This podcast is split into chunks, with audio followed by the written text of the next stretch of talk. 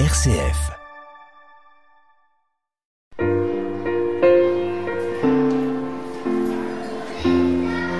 À l'école des saints avec Jean-Luc Mouns sur une RCF Belgique.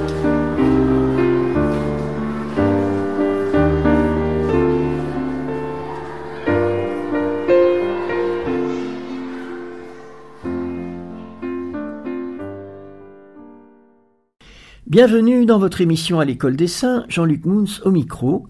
Aujourd'hui, notre émission est consacrée à deux bienheureux, euh, plutôt à des bienheureux, vous allez comprendre.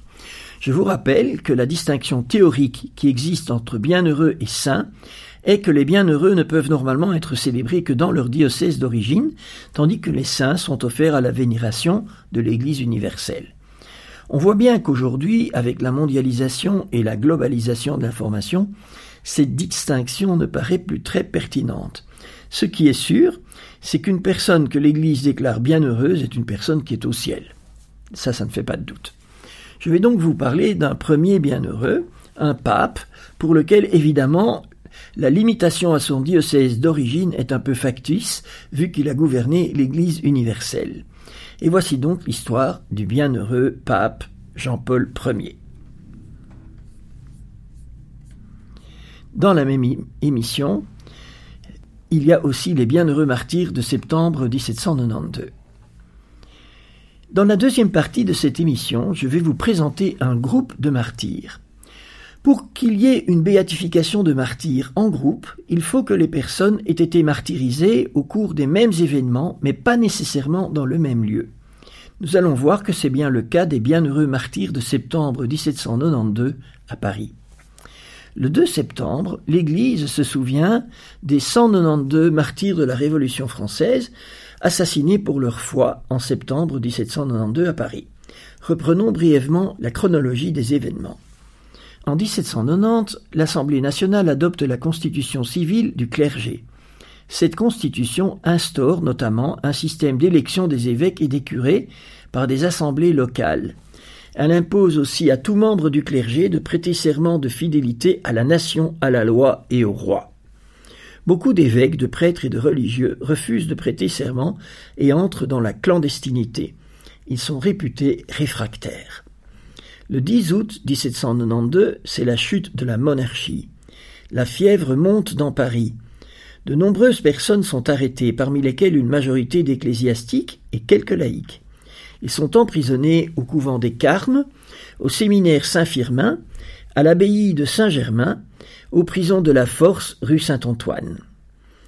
Entre le 2 et le 5 septembre, des bandes de forcenés, hommes et femmes, font irruption dans les lieux de détention et se livrent à des massacres sans jugement.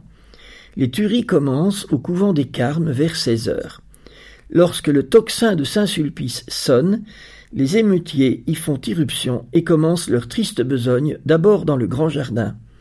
D'après un témoin survivant, l'abbé Saurin, les martyrs sont sereins. Aucune plainte ne sort de leur bouche, affirme un autre rescapé, l'abbé de Pannonie. Beaucoup se sont réfugiés dans la chapelle et se sont donné mutuellement l'absolution. Ils sont prêts à offrir leur vie. Le lendemain, 3 septembre, les assassins se rendent à la prison de la Force où quelques détenus sont exécutés. La majorité des martyrs est assassinée au séminaire Saint-Firmin transformé en prison. Parmi les 3000 victimes de la Révolution en septembre 1792, l'Église a reconnu 191 martyrs, trois évêques, 180 prêtres, deux diacres, un clerc et quatre laïcs, ils ont été béatifiés en 1926 par Pie XI. On peut vénérer ces martyrs dans la crypte ossuaire érigée au XIXe siècle sous l'église Saint-Joseph des Carmes, 74 rue de Vaugirard à Paris 6e. Mais il y a un 192e bienheureux. C'est le frère Salomon Leclerc, frère des écoles chrétiennes, qui a un statut spécial car lui, il a été canonisé en 2016 par le pape François. Le saint frère Salomon est né à Boulogne-sur-Mer en 1745. Son nom de baptême est Nicolas. Il fait ses études chez les frères des écoles chrétiennes. En stage à Paris, il est scandalisé par la vie dissolue qu'il observe autour de lui. Je ne suis pas fait pour vivre dans le monde. La vue de tous les péchés qui s'y commettent trouble la sérénité de mon âme, confie-t-il dans une lettre. À 21 ans, il décide d'entrer chez les frères des écoles chrétiennes, où il devient le frère Salomon. On lui confie différentes missions d'enseignement, puis de responsabilité comme directeur de noviciat, économe et intendant. Le frère Salomon est un homme efficace et humble.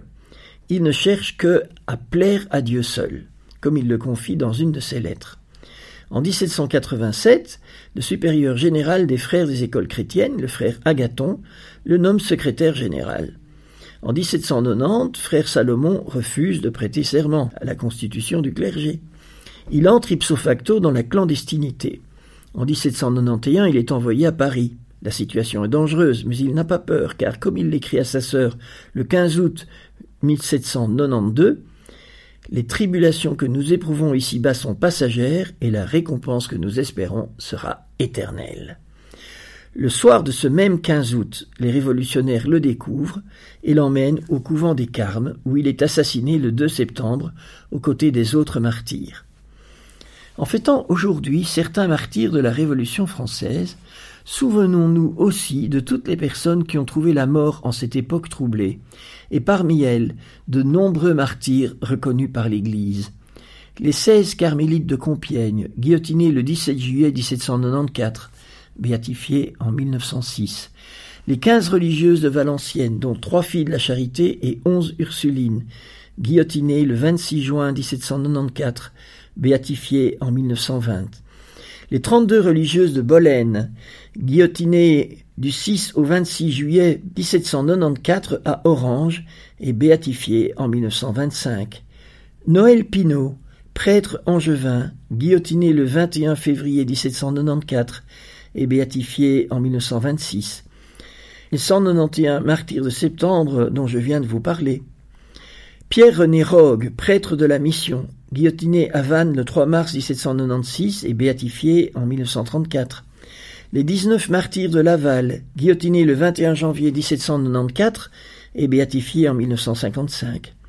Les 99 martyrs d'Angers, 12 prêtres, 3 religieuses et 84 laïcs, exécuté à Angers et à Avrilliers entre le mois d'octobre 1793 et le mois d'octobre 1794. Les 64 martyrs de l'île Madame, béatifiés en 1995. Tous ces martyrs illustrent, par le don de leur vie, cette phrase de saint Salomon le Clerc Les tribulations que nous éprouvons ici-bas sont passagères, et la récompense que nous espérons sera éternelle.